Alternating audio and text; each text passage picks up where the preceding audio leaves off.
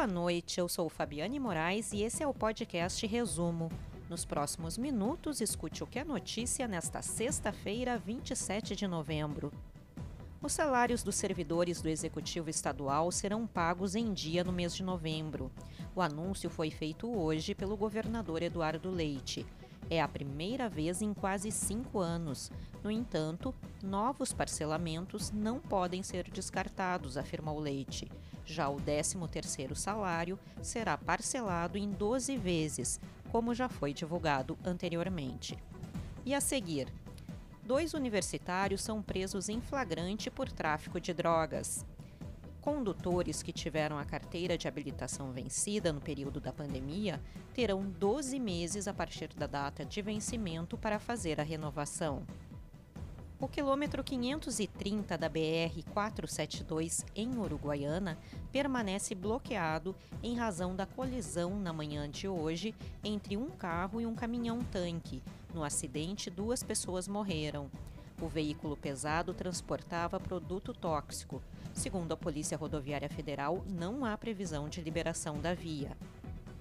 Condutores que tiveram a carteira nacional de habilitação vencida no período da pandemia terão 12 meses a partir da data de vencimento para fazer a renovação.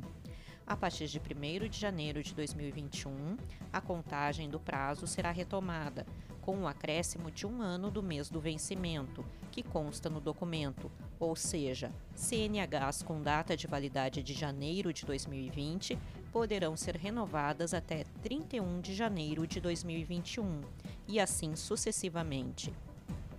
Alessandro Barcelos e José Aquino Flores vão disputar o segundo turno da eleição para a presidência do Inter. O vencedor sucederá Marcelo Medeiros. Todo o pleito ocorrerá de forma virtual no sistema do clube. Mais de 60 mil sócios estão aptos para votar no próximo dia 15. Dois universitários, ambos de 21 anos, foram presos em flagrante nesta sexta-feira por tráfico de drogas. Segundo a Polícia Civil, a dupla possuía uma clientela de apenas 20 jovens, mas de elevado poder aquisitivo.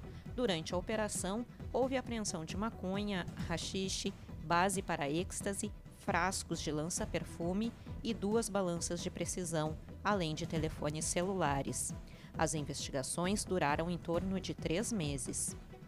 A Polícia Federal deflagrou nesta sexta-feira a segunda fase da Operação Camilo. São investigados crimes de fraude à licitação e desvio de recursos públicos na área da saúde. Foram cumpridos mandados de busca e apreensão em Osório e Terra de Areia, no litoral norte.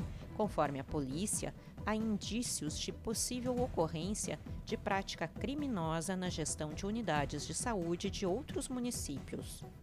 O Rio Grande do Sul enfrenta um avanço no contágio por coronavírus, aponta o governo do estado. Classificação preliminar no sistema de distanciamento controlado colocou todas as 21 regiões gaúchas em bandeira vermelha, ou seja, o risco é alto para o contágio e há baixa capacidade hospitalar para atendimento dos doentes. Deve chover em praticamente todo o Rio Grande do Sul nos próximos dias. Hoje, as precipitações vão se concentrar mais na metade norte do estado, mas a partir de amanhã, um sistema de baixa pressão provocará pancadas de chuva com trovoadas em todo o território gaúcho. A situação deve se manter no restante do final de semana. Para ler essas e outras notícias na íntegra e gratuitamente, acesse agorars.com.